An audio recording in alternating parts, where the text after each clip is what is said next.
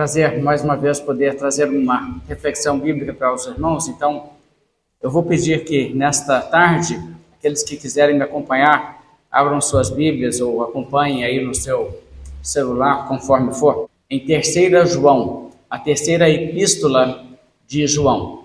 E aqui nós temos um texto muito interessante para nos ajudar a entender a realidade da igreja primitiva, ali nos dias ainda dos apóstolos.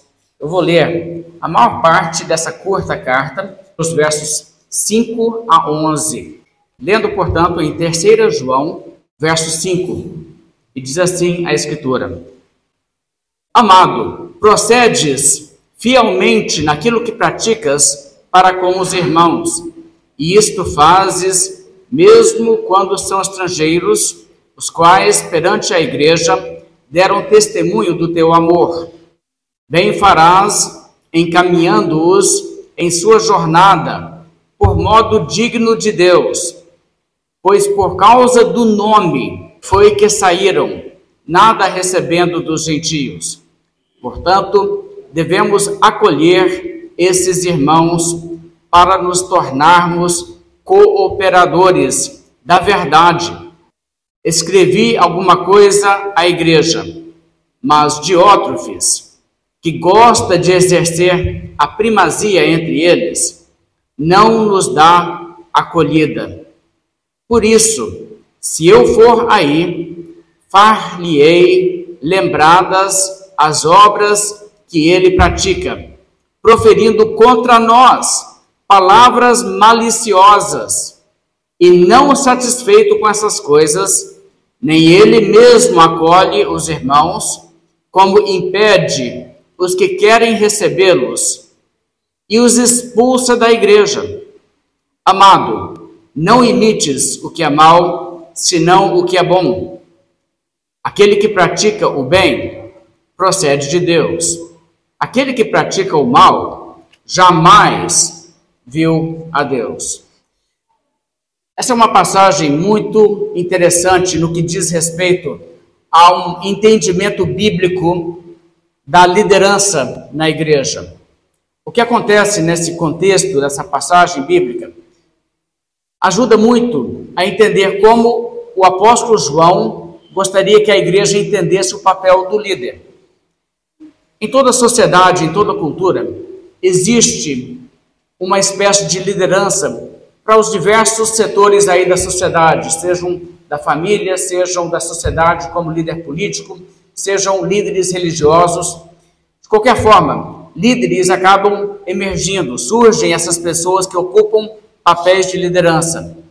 E as culturas desenvolvem lideranças conforme as personalidades e as tendências daqueles indivíduos.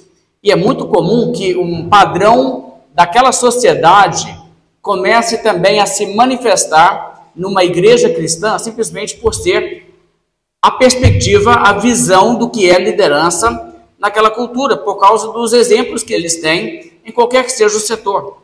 Você pode perceber isso claramente nos Estados Unidos da América, onde existem as empresas, as corporações, as companhias que tem ali os seus executivos, os seus líderes, aqueles que são as pessoas que organizam e que chefiam e que, através do seu conhecimento e administração, conseguem levar as empresas a ter mais lucro.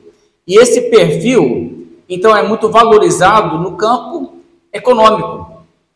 Pois bem, as igrejas começam a ver esse perfil e achar que quem consegue fazer esse tipo de trabalho e fazer esse tipo de coisa, é isso que é um líder. Então, pessoas com esse tipo de perfil, com esse tipo de mentalidade, começam também a administrar igrejas naquele contexto. E eu vi isso muito de perto. Existem igrejas que funcionam exatamente como empresas. E o objetivo é crescer, criar uma espécie de reino econômico. Então, mais dinheiro para a igreja, mais finanças, mais franquias, por assim dizer. Cada nova igreja que abre usa o mesmo nome, a mesma logomarca e tem uma porcentagem das entradas que é repassada para a igreja que é a líder da instituição. Quer dizer, essa mentalidade de como administrar uma empresa é uma coisa que está na cultura e que acaba entrando para dentro da igreja. Apesar de que, se você procurar esse modelo, você não encontra isso na Bíblia. Não é o que você vai encontrar na Bíblia. Mas, de qualquer forma, esse fato de que a cultura tende a nos educar para pensar, líderes comportem-se assim, e pessoas então querem fazer isso também na igreja, nos leva também a refletir sobre isso. O caso em particular aqui desta epístola, acontece exatamente isso. Existe aqui um indivíduo chamado Diótrofes, que está atuando em alguma capacidade de liderança na igreja, mas ele não está fazendo a coisa da maneira em que Jesus Cristo ensinou. E o apóstolo João está totalmente insatisfeito, a ponto de escrever uma carta que se tornou parte da Bíblia Sagrada para interferir nessa situação e não deixar que isso continue como está. Então existe muita instrução aqui. Agora, Diótrefes não é um dos heróis da Bíblia. Você pode ter certeza. Existem nomes que estão na Bíblia que se tornaram nomes comuns devido ao fato que essas pessoas são queridas por causa do seu papel na Bíblia. É o caso do próprio apóstolo João, que escreve essa carta. E João é um nome muito comum na língua portuguesa e em muitos idiomas. Mas eu nunca conheci um Diótrefes. Ninguém quis homenagear Diótrefes dando o nome de Diótrefes para seu filho. Porque o que esse homem fez, a curto prazo, em momentos imediatos ali da sua vida, ele estava como que reinando numa igreja local. E ele fazia o que queria. Mas a avaliação mais extensa da sua vida é que ele não foi uma pessoa que contribuiu positivamente. Então vamos entender o que aconteceu basicamente aqui. Tudo indica que essa carta foi escrita pelo apóstolo João mais para o final da sua vida. João, que era o mais jovem dos apóstolos que Jesus Cristo ordenou, também viveu muito mais que todos eles. Os outros todos foram martirizados, todos morreram conforme foram perseguidos e executados. João também tudo indica, foi torturado, mas não chegou a ser executado. E aqui, talvez na década de 80, possivelmente até mesmo na década de 90, o apóstolo João é o único apóstolo sobrevivente, e quando os apóstolos foram morrendo, não se substituíram colocando novos apóstolos nos lugares. Os apóstolos foram somente aqueles ali do início. Os apóstolos, então, saindo de cena, não se colocaram novos apóstolos na igreja. Isso é um dos desvios de entendimento bíblico que hoje acontece. Pessoas querem colocar, então, pessoas como apóstolos na igreja. Isso não é um conceito bíblico, não. Mas o que você, então, vê aqui é que o apóstolo João está trabalhando juntamente com pregadores mais jovens e ele, de certa forma, está coordenando essas pessoas e ele envia pessoas. Você vai lá e prega nessa localidade e evangeliza nessa localidade, ele está mobilizando essas pessoas. E nessa localidade, onde está o homem a quem ele escreve a carta, um homem chamado Gaio, na cidade dele, pregadores que João enviava chegavam nessa cidade. E a expectativa que João tinha naturalmente é que aqueles que já eram cristãos na cidade os recebessem, os abrigassem e até mesmo ofertassem para que dali eles pudessem continuar e ir para uma próxima cidade, uma outra localidade, evangelizando, começando novos trabalhos e fortificando as igrejas que já existiam em Cristo. E é nesse contexto que você então encontra o que está aqui se passando. Leia comigo novamente o verso 5. Amado, procedes fielmente naquilo que praticas para com os irmãos, e isto fazes mesmo quando são estrangeiros. A primeira coisa que você então encontra aqui no teor dessa carta é uma palavra de elogio. Ele diz: Gaio, o que fazes é muito bom. Procedes fielmente, isto que praticas, porque pessoas chegam aí e você os recebe, você os recebe bem, mesmo quando são estrangeiros. A palavra estrangeiros aqui, é, na verdade, talvez não seja a melhor tradução a melhor tradução seria desconhecidos. Uma das traduções para o português, a NVI, ela traduz exatamente assim: fazendo pelos irmãos, apesar de não os conhecer. A palavra que você tem na língua original da Bíblia é como em português nós temos uma semelhança muito grande entre a palavra um estranho e um estrangeiro. E a palavra coincide, tem os dois sentidos. Um estranho é uma pessoa que eu não conheço. Então, esse Gaio recebia pessoas mesmo não conhecendo as pessoas. Ele não os conhecia pessoalmente, mas João os recomendava. João os enviava. Então ele diz: Vocês fiquem, comigo na minha casa. E ele os ajudava assim. O verso 6 diz: Os quais perante a igreja deram testemunho do teu amor. E isso é interessante, porque estes que foram recebidos por Gaio voltaram para a igreja onde o apóstolo João estava congregando. E chegando, relataram perante a igreja o fato que, quando estiveram naquela localidade onde Gaio estava, Gaio os recebeu muito bem, ele os ajudou, e assim ele cooperou também com o fato que eles estavam realizando a obra de Deus ali, coordenada dessa maneira pela liderança cristã. O verso ainda diz: Bem farás encaminhando-os em sua jornada por modo digno de Deus. E aqui o apóstolo João dá uma instrução para o futuro. Você nota que o verbo farás está no futuro.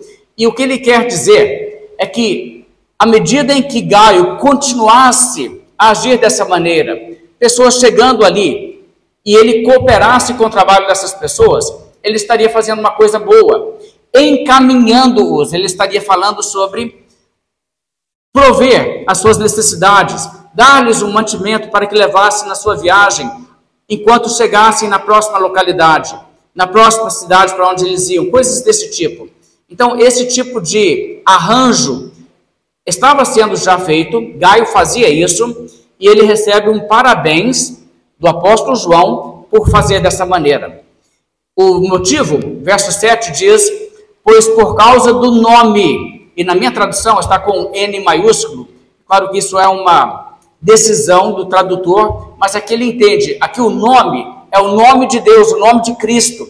Por causa do nome, do grande nome, o nome acima de todo nome, foi que saíram, esses pregadores saíram fazendo esse trabalho por causa de Jesus, por amor a Cristo. E ele diz: nada recebendo dos gentios.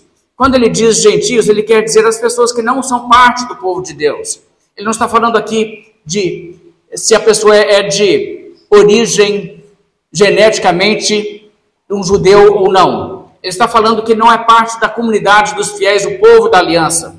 Então, o que realmente ele está dizendo é: essas pessoas, por serem pregadores do evangelho, trabalham dentro de uma ética que é assim: o trabalho de Deus será feito com as doações e com os recursos do povo de Deus. Nós não vamos explorar as pessoas que não entendem o Evangelho, nós não vamos pedir que essas pessoas financiem a missão, até porque elas podem não entender que o nosso interesse em falar com elas do Evangelho seja realmente o bem das suas almas, elas podem ver como que estivéssemos apenas atrás do dinheiro delas. E essas pessoas seguiam essa ética, elas não recebiam nenhuma oferta, nenhum nenhuma verba que viesse das pessoas que eram incrédulas. Mas então elas dependiam também dessa ajuda que eram daqueles que já eram cristãos. E o apóstolo João diz, agindo dessa maneira, verso 8: devemos acolher esses irmãos para nos tornarmos cooperadores da verdade. E isso aqui é importantíssimo. Quando uma pessoa se torna parte de um de uma igreja local, ela é salva pela graça de Deus, ela crê em Cristo, e então ela integra uma comunidade evangélica como essa aqui ou como as outras representadas aqui. E a pessoa estando ali, ela contribui de alguma maneira, ela está também ofertando para essa igreja. O que acontece? Esse dinheiro é usado para financiar a obra de Deus, para financiar o evangelho, para pagar aqueles que labutam e dedicam o seu tempo para não ter que realizar outras obras, mas podem pregar e podem edificar a igreja e podem evangelizar e fazem missões para outros locais. E desta maneira, a pessoa fazendo isso, e é o que acontece nesse caso, era uma ajuda até mesmo material que se prestava para essas pessoas, para que elas realizassem essa obra. O apóstolo João diz, agindo dessa maneira, acolhendo as pessoas, dizendo: Fique na minha residência, eu providenciarei as refeições, eu te encaminharei quando partires para a próxima cidade. Ele diz: agindo dessa maneira, as pessoas se tornam cooperadores da verdade. Agora, isso é interessante, especialmente se você estiver lendo 3 João, logo após ter lido 2 João.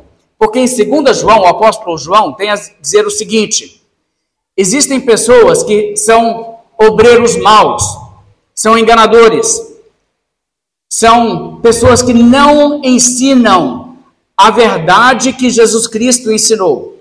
E olhe comigo, se você está com a Bíblia aberta aí, bem perto, 2 João, versículo 10. 2 João, verso 10, o apóstolo João orienta nesse contexto: se alguém vem ter convosco e não traz esta doutrina, e a doutrina que ele acabou de explicar, a doutrina que enfaticamente ensina que Jesus Cristo é Deus. Se alguém vem e não traz esta doutrina, não o recebais em casa, nem lhe deis as boas-vindas, porque aquele que dá boas-vindas faz-se cúmplice das suas obras más. E isso é muito importante de observar. Existem pessoas que não são servos de Deus. O apóstolo Paulo escreveu assim: existem as pessoas que são inimigos da cruz de Cristo. E ele dizia: Eu falo isso até chorando, porque existem pessoas que, ao invés de usarem a sua influência para promoverem a fé na verdade, no verdadeiro evangelho, estão criando distorções, religiões falsas, ensino que não é a mensagem verdadeira. E se uma pessoa colabora, recebe essa pessoa na sua casa e diz: Eu te dou hospedagem para que você propague a sua mensagem aqui na nossa cidade. Eu colaborarei financeiramente com esse trabalho que estás realizando. Mas na realidade, essa pessoa está pregando uma coisa falsa. A pessoa que assim age se torna cúmplice das suas obras más.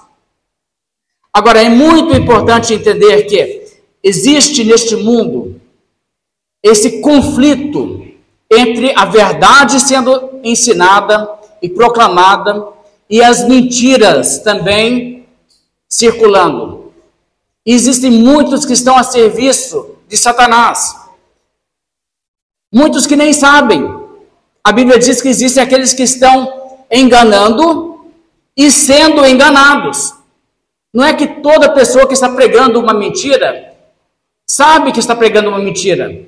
Na sua mente, sem o entendimento da verdade, ela acredita as coisas que ela está dizendo muitas vezes. Existem sim pessoas que são totalmente falsas e hipócritas e estão falando coisas que elas mesmas não acreditam, porque acham que aquilo é uma forma de se enriquecer, se tornar influentes dentro de um movimento religioso. Tem isso também. Mas veja, existem pessoas enganadas que ainda estão enganando.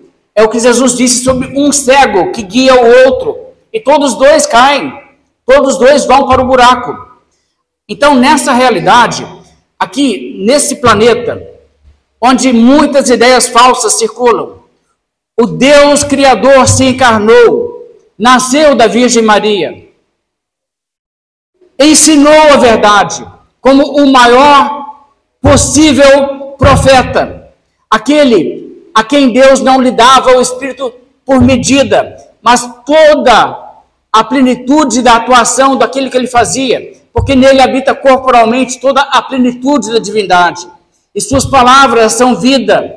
E ele ensinou, e ele treinou e equipou apóstolos, pessoas que ele disse: Vocês serão meus porta-vozes para levar a minha mensagem para as nações.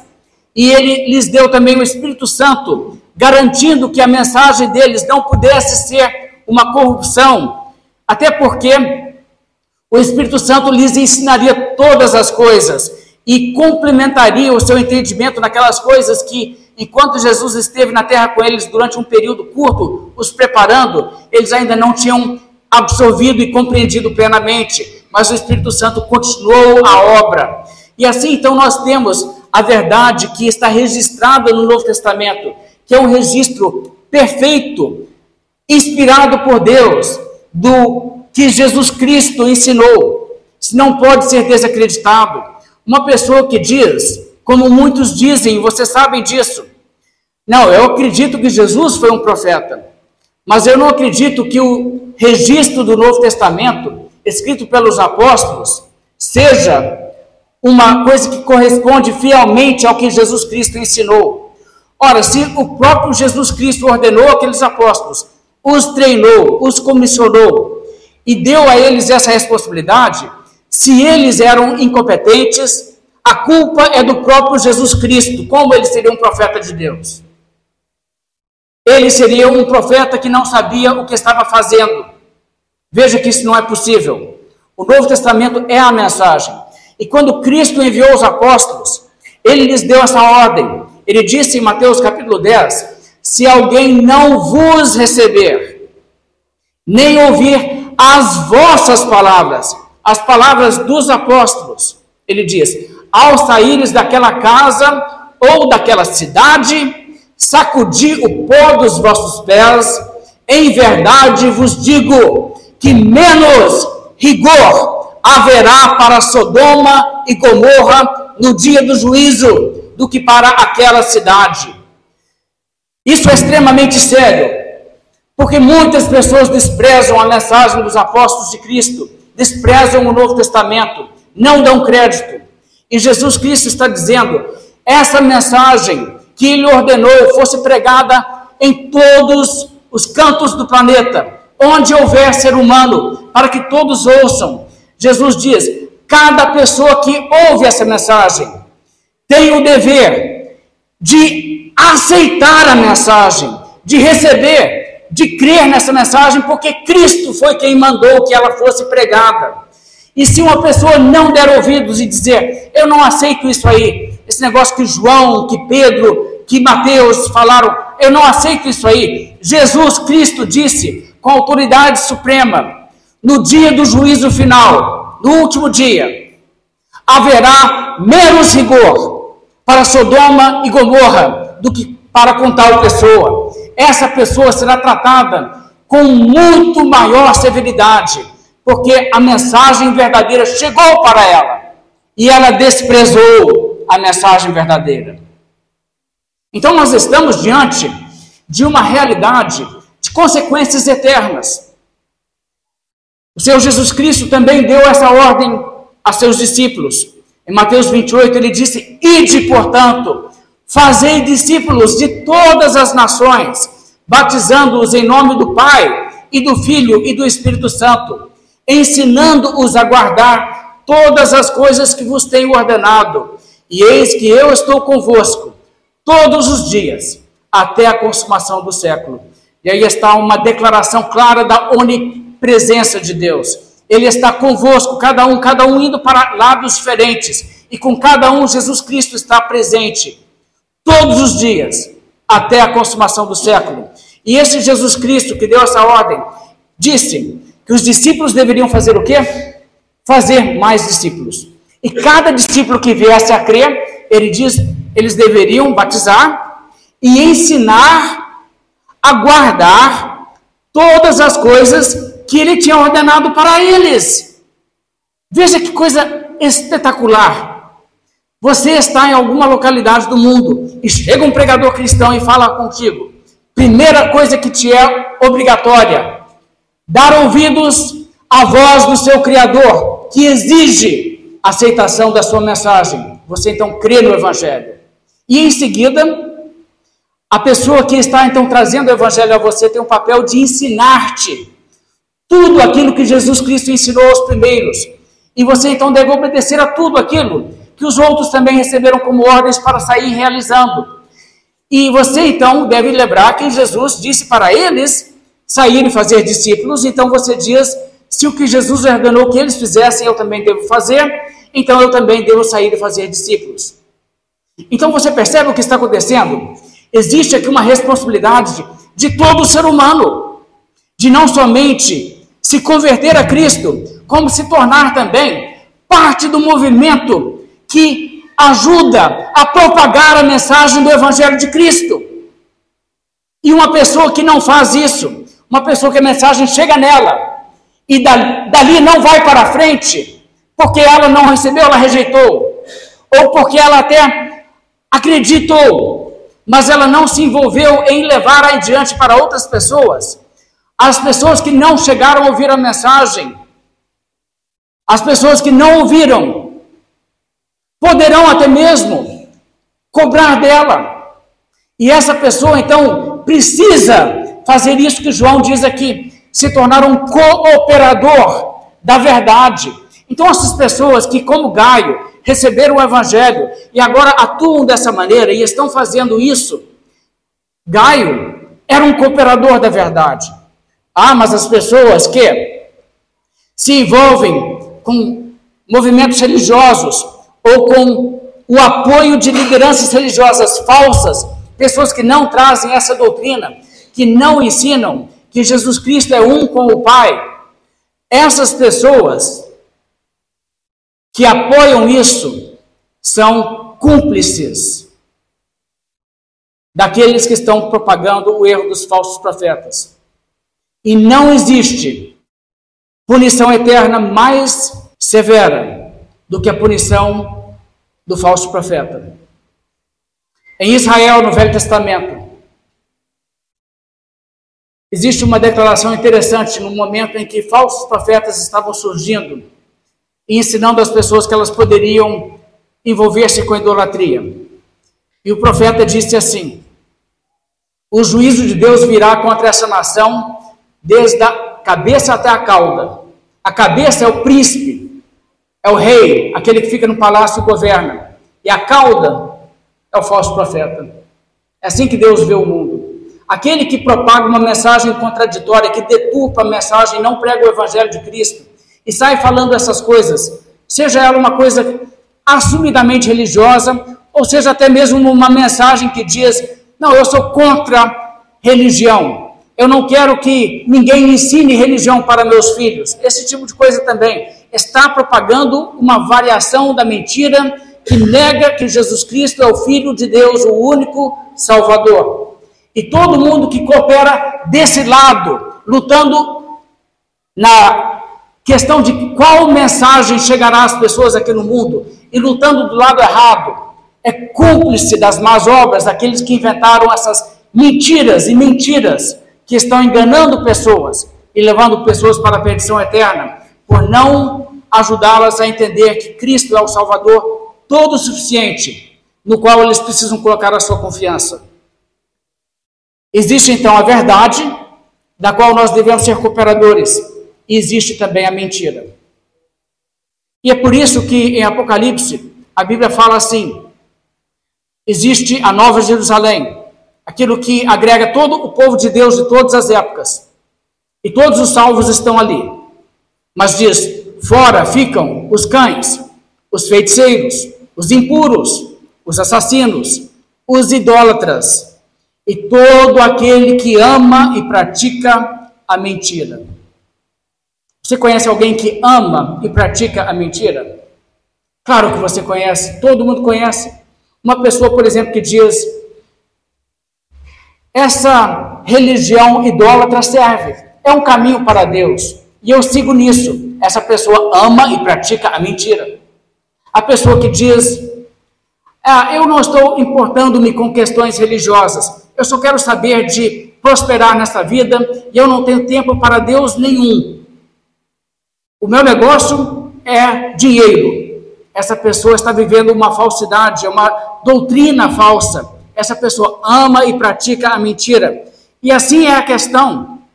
Mas entenda o que acontecerá. Um dia o juiz voltará. O dia do juízo final acontecerá assim. Eu quero descrever lendo as palavras do apóstolo Paulo em 2 Tessalonicenses capítulo 1. Ouça, quando do céu se manifestar o Senhor Jesus com os anjos do seu poder, em chama de fogo, tomando vingança contra os que não conhecem a Deus e contra os que não obedecem ao Evangelho de nosso Senhor Jesus. Estes sofrerão penalidade de eterna destruição, banidos da face do Senhor e da glória do seu poder, quando vier para ser glorificado nos seus santos e ser admirado em todos os que creram. Isso é o que está para acontecer. Você está pronto? Quem não obedece ao Evangelho de nosso Senhor Jesus Cristo não está pronto. Porque quando ele chegar, ele irá trazer vingança contra todos os que não conhecem a Deus, contra todos os que não obedecem ao Evangelho de nosso Senhor Jesus Cristo. Porque a autoridade máxima do universo, o dono de tudo, ordenou que se pregasse o Evangelho que ele fosse crido, recebido e que cada pessoa então se tornasse um cooperador da propagação da verdade. É isso que está acontecendo aqui. Então, a primeira coisa que você nota em João aqui sobre a questão do o que é a liderança, a perspectiva bíblica da liderança. A liderança cristã, a liderança bíblica é esta. Pessoas que foram então selecionadas, separadas pelo Espírito Santo para agirem dessa maneira e propagarem a mensagem do Evangelho e atuarem assim. Então, são arautos de Deus, mensageiros de Deus no mundo que precisa desesperadamente ouvir a mensagem do amor e do perdão dos seus pecados através do sangue derramado de Jesus Cristo. Isso não é uma coisa insignificante. Muitas vezes pessoas acham o trabalho de pastores, presbíteros, pessoas que estão atuando aí como missionários, eles dizem: ah, isso é uma coisa assim, então, ah, eu não vejo importância nisso. Mas no dia do juízo, as pessoas olharão e dirão: gente, essas pessoas aqui realizaram o trabalho mais importante do mundo. E o chamado de igual importância é o chamado de uma pessoa para cooperar com isso e colaborar, estando presente na igreja, realizando qualquer ministério que esteja ao seu alcance, que possa colaborar com isso. E também, pela sua própria presença, declarando ao mundo essa mensagem verdadeira: eu estou aqui para dar o meu apoio. Isso é importantíssimo. Bem, essa liderança, a visão bíblica da liderança também se percebe na distorção que você encontra na pessoa de Diótrefes. Vamos agora mudar o foco um pouco e vamos falar sobre o que não deveria ser a visão de um cristão sobre um líder. O verso 9 diz, e aqui é João escrevendo a Gaio, ele diz: escrevi alguma coisa à igreja, mas Diótrefes, que gosta de exercer a primazia entre eles, não nos dá acolhida. Aqui então, a primeira coisa que acontecia: esses pregadores enviados, até mesmo pelo apóstolo João, quando chegavam ali, Diótrefes interferia. Ele dizia: Não, nós não vamos te receber aqui, não. Nossa igreja não está com as portas abertas para vocês. E havia um motivo. Ele gostava de exercer a primazia. Ele gostava de ser o primeiro. Queria ser o único, na verdade. Queria mandar. Ele tinha uma atitude com a igreja que era tipo assim: quem manda aqui sou eu. Eu é que sou o chefe desse negócio. Ele não pensava em si mesmo como um servo e que o dono da igreja era Cristo. E de onde que ele pegou isso? Ele não aprendeu isso com Jesus. Ele não aprendeu isso com os apóstolos de Cristo. Mas certamente ele aprendeu isso na sua cultura, porque a sua cultura tinha liderança, mas era liderança que era tirana, Aquele que chega lá no topo, chega no topo fazendo o quê? Pisando nos outros e puxando o tapete para que os outros caiam, para que ele fique destacado.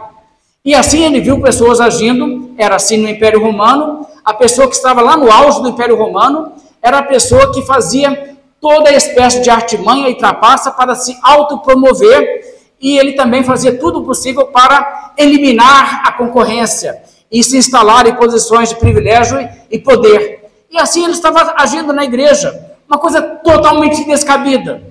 E, no entanto, uma coisa extremamente comum na religião e até mesmo, infelizmente, na igreja. Agora, observe que nada aqui nessa epístola nos dá motivo de acreditar que Diótrefes era um herege. Não é que a mensagem que ele pregava era um falso evangelho. Nós não temos nada que indique isso. Talvez, até, talvez ele tenha esses problemas também por questão de brevidade, isso não vem à tona. Mas a realidade é que o foco de João era no seu pecado de querer ser o primeiro e o exaltado. Ele gostava disso. E como eu disse, isso é um pecado. Mas isso se manifesta na religião. Ali nos dias em que Cristo esteve atuando em Israel no seu ministério terreno, não era assim a liderança lá da religião de Israel? Era exatamente isso. Os fariseus tinham essa atitude de querer ser quem é o mais importante, quem conseguiu integrar o sinédrio, quem é o mais avantajado entre o nosso meio. Saulo de Tarso, antes de ser convertido, estava nesse jogo. E ele diz que ele já estava muito, muito bem em relação às pessoas da sua idade. Ele era uma das pessoas mais eminentes, mais importantes dentro do judaísmo mas que ele se converteu a Cristo e jogou tudo aquilo fora. E ao invés de viver com pessoas ao seu redor, como que, ó oh, grande Rabi, estamos aqui aos teus pés para te servir, Paulo foi e se tornou um servo, uma pessoa que fazia enormes sacrifícios e sofreu e agiu de maneiras que lhe custaram caro. Assim se tornou o apóstolo Paulo, que antes procurava se avantajar dentro de um sistema religioso. Deixa eu dar só um exemplo para que vocês pensem sobre a mentalidade de Paulo. O apóstolo Paulo é uma pessoa incrível. Em determinado momento, Paulo estava em Filipos e ele foi preso injustamente, e ali as hostilidades contra a comunidade cristã já estavam bem evidentes. O apóstolo Paulo sabia que aquelas pessoas sofreriam perseguição, aquela igreja teria problemas com as autoridades. E eles o prenderam, a ele e a Silas. Agora, tanto Paulo como Silas, pessoas com cidadania romana, tinham esse direito legal naquele sistema a não serem punidos de forma alguma, sem primeiramente um julgamento. Mas eles foram presos e logo foram açoitados. Bem, o apóstolo Paulo poderia ter imediatamente protestado e dito: Ou oh, sou cidadão romano, não me toque. E ele teria escapado. Mas ele permitiu. Ele ficou na prisão a noite inteira muito desconfortável. No dia seguinte, quando vieram soltá-lo, disseram: Você pode ir embora. Paulo dizendo: Espere aí, espere aí. Sem julgamento, sem nenhum processo, vocês nos açoitaram, sendo que nós somos cidadãos romanos? Como assim? Como assim? E eles ficaram com muito medo. Mas Paulo não fez nada. Mas Paulo saiu daquela cidade com um trunfo, com uma carta na manga. Se as autoridades fossem fazer qualquer coisa contra os outros cristãos da cidade, Paulo poderia voltar lá e denunciar, e eles sabiam. Você acha que aquelas autoridades perseguiram a igreja depois disso? Não, não mexeram com eles. Naquela cidade, eles tiveram paz, comprada pelo apóstolo Paulo e Silas, que se deixaram açoitar pelo bem daquelas pessoas. Que conceito diferente de liderança Paulo tinha. Paulo disse: Eu estou disposto a gastar e me gastar em prol de vossas almas. E ele sacrificava a sua própria saúde, e ele sacrificava seus bens, ele abria mão. Ele não estava ali para levar e pegar, ele estava ali para doar, para compartilhar e definitivamente para servir e é o que ele fazia com grande custo. Essa era a realidade do que Paulo era como líder. Agora, não eram assim os fariseus. Paulo teve uma reviravolta completa por causa do evangelho. Pense, por exemplo, nos fariseus. Lembra que Jesus Cristo disse que eles amavam as primeiras cadeiras nas sinagogas? E o Senhor Jesus Cristo diz isso para apontar falhas morais. Mas quantas vezes nós encontramos, até mesmo em igrejas evangélicas.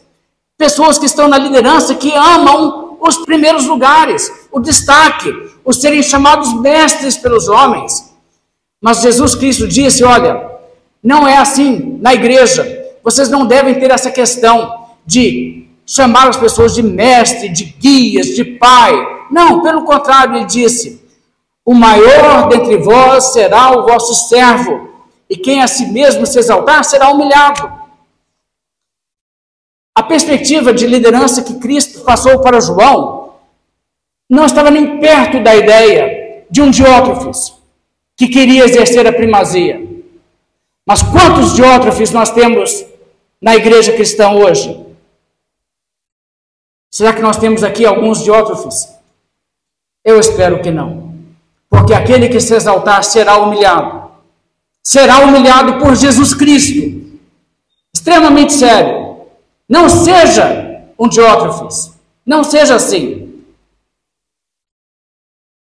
Eu vejo uma tendência na igreja de querer títulos cada vez mais engrandecidos.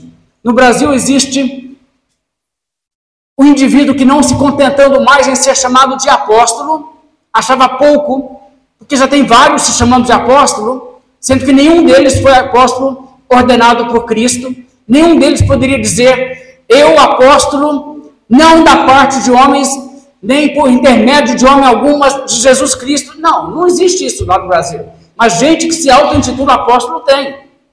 Mas esse outro indivíduo disse: apóstolo para mim é pouco, eu sou mais do que apóstolo. Eu quero ser chamado de pai apóstolo. Que mentalidade é essa? Quando as igrejas começam a fazer isso e pessoas começam a ser muito orgulhosos de títulos, isso não condiz com o espírito de liderança que você encontra na Bíblia. Não é o que Jesus Cristo ensinou. Nós não devemos ter esse tipo de mentalidade. O apóstolo João disse sobre esse indivíduo, verso 10: Por isso, se eu for aí, far-lhe-ei lembradas as obras que ele pratica, proferindo contra nós palavras maliciosas. Veja o que esse homem fazia. Ele falava palavras maliciosas contra, João diz, nós. Ou seja, o apóstolo João era caluniado por esse homem. Imagina quanto atrevimento e outros que colaboravam, que eram pregadores da verdade, com quem João estava associado, esse homem falava mal deles também. Veja como que ele achava que ele iria se promover, falando mal dos outros, denegrindo os outros. Irmãos, isso também, infelizmente, nós vemos hoje e vemos muito. Pessoas que estão numa igreja, eles percebem, existe uma pessoa ali na igreja que tem algum potencial para liderança, começam um cochicho ali falando mal daquela pessoa. Começam a minar a sua credibilidade, lançando dúvida, apenas porque acham que se não houver concorrência, eles terão mais destaque. Isso é pecaminoso, isso é degradante, isso é uma coisa que Jesus Cristo cobrará das pessoas. João ainda diz no verso 10: E não satisfeito com essas coisas, nem ele mesmo acolhe os irmãos, como impede que os que querem recebê-los e os expulsa da igreja. Veja o que esse homem fazia. Ele arrogava para si uma autoridade que Deus nunca lhe deu. Olha, existe um papel do pastor muito claramente delimitado na Bíblia. Esse homem não estava agindo dessa maneira. Veja que não é da autoridade de um indivíduo pastor chegar e dizer: essa pessoa está excluída, eu a excluo. Não existe isso. Não é assim a exclusão bíblica. Existe na Bíblia um papel para disciplina. Mas uma pessoa ser excomungada ou excluída da igreja, como este homem está fazendo, primeiramente não estavam pecando. É só que não estavam obedecendo às ordens dele. Ou seja, ele dava ordens sem nenhuma autoridade de Jesus, porque o pastor não tem autoridade para dar ordens. Jesus é que tem. O pastor é apenas o porta-voz de Jesus. Ele diz: Jesus ensina assim. A Bíblia diz isso. Portanto, obedeça porque é a palavra de Cristo. Mas esse homem dava suas próprias ordens. E ele dizia: Ó, oh, ninguém aqui na igreja pode receber aquele missionário que João está mandando vir aqui se receber na sua casa, serás expulso da igreja. Eu te expulso. Então ele dava mandamentos que não eram autorizados e exercia uma autoridade na igreja que não tinha o menor cabimento, não tinha direito nenhum de fazer assim. Então, esse tipo de personalidade, esse tipo de atuação acontece também na igreja. Pessoas que inventam suas próprias doutrinas, pessoas também que inventam suas próprias regras e pessoas que exercem uma autoridade na vida dos outros.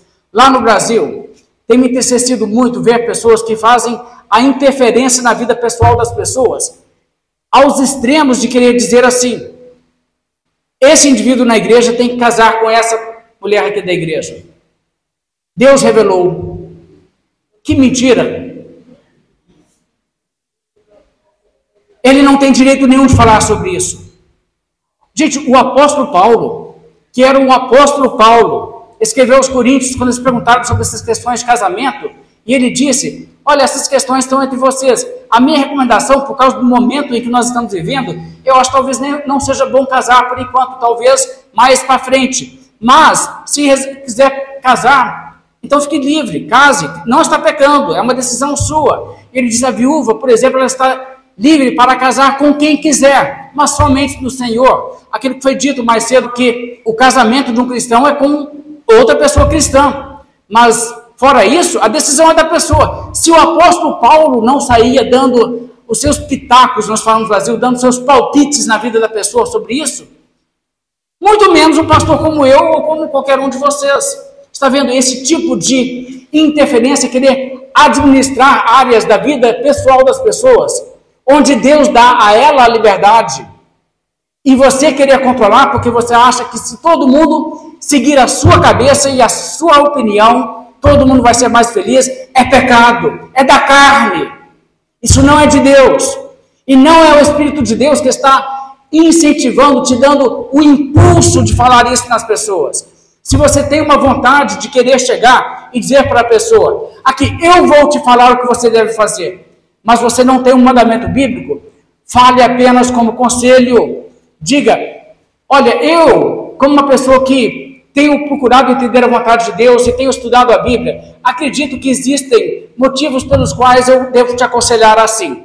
Mas respeite, se Deus não deu ordens, não te cabe legislar, não te cabe censurar se a pessoa não obedecer aos seus palpites. Esse homem não agia dessa maneira. Mas agora, diante desse quadro, nós temos Diótrefes, e nós temos João, nós temos Paulo, nós temos Gaio, bons exemplos.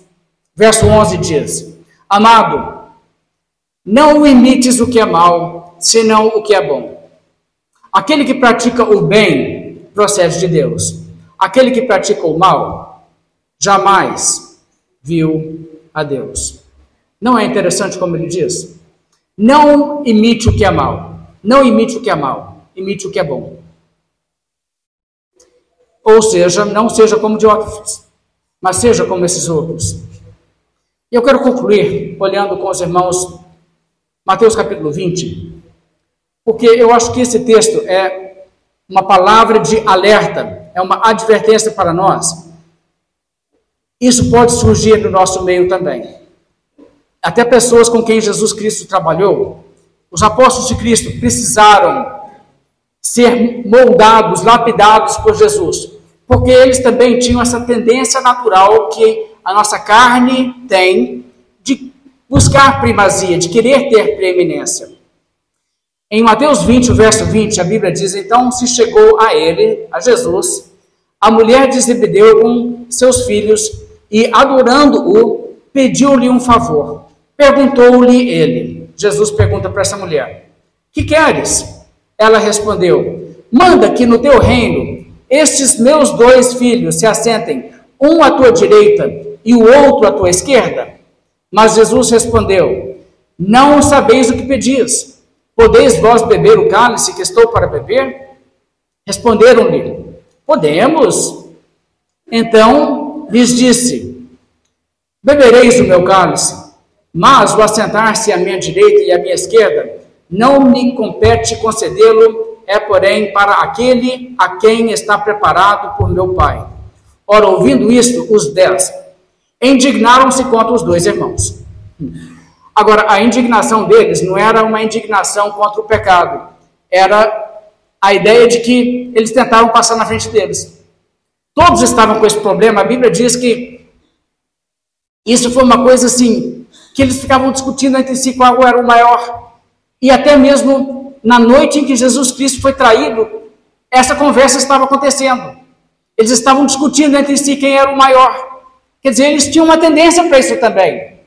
Ou seja, não se espante se no seu coração você encontrar também essa tendência.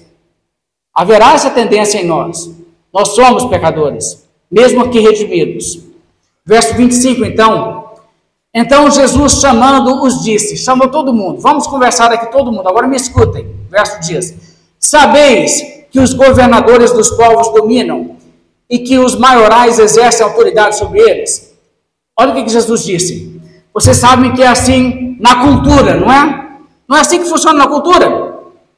Manda quem pode e obedece quem tem juízo. Pois então, verso 26. Não é assim entre vós. Não é assim na igreja. Não pode ser assim na igreja.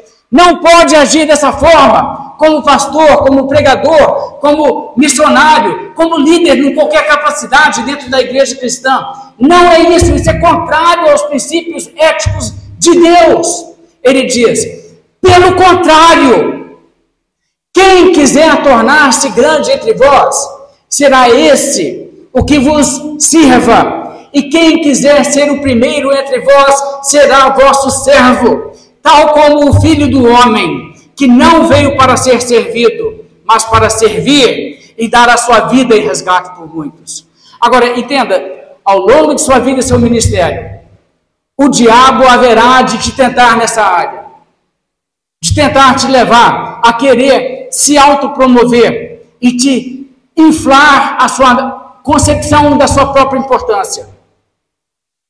Mas se Deus tiver misericórdia de você, Ele te manterá humilde porque aquele que se humilha será exaltado no último dia. E Jesus Cristo, porque amava tanto esses discípulos, ele trabalhou isso com eles. E sabe o que ele fez com esses discípulos que estavam disputando qual era o maior? No dia em que eles tiveram a última conversa sobre esse assunto, eles chegaram e ninguém queria lavar os pés um do outro, porque afinal de contas acabaram de falar assim: você nada, eu que sou o primeiro, que você, eu que sou o primeiro. E agora ele vai chegar e lavar os pés? E como ninguém queria lavar os pés, Jesus tomou a bacia, tomou a toalha e Jesus lavou os pés de cada um deles. E eles ficaram constrangidos. Pedro protestou e não queria deixar, porque ele se sentiu tão envergonhado. Mas ele teve que ceder. E Jesus fez dessa maneira. E você pode ter certeza que até o final da vida deles, eles nunca se esqueceram eu não estava disposto a fazer porque eu achei que era humilhação. E Jesus fez.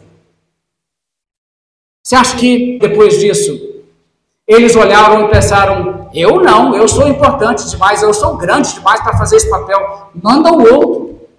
Manda o outro. Outro que não tem importância. Eu sou uma pessoa de. O meu ministério é muito importante para que eu faça. Você acha que eles tiveram isso? Ah, irmão, Jesus Cristo os resgatou da sua má índole, da sua tendência nesse sentido. E que Ele faça isso por amor a nossas almas, em nossas vidas também.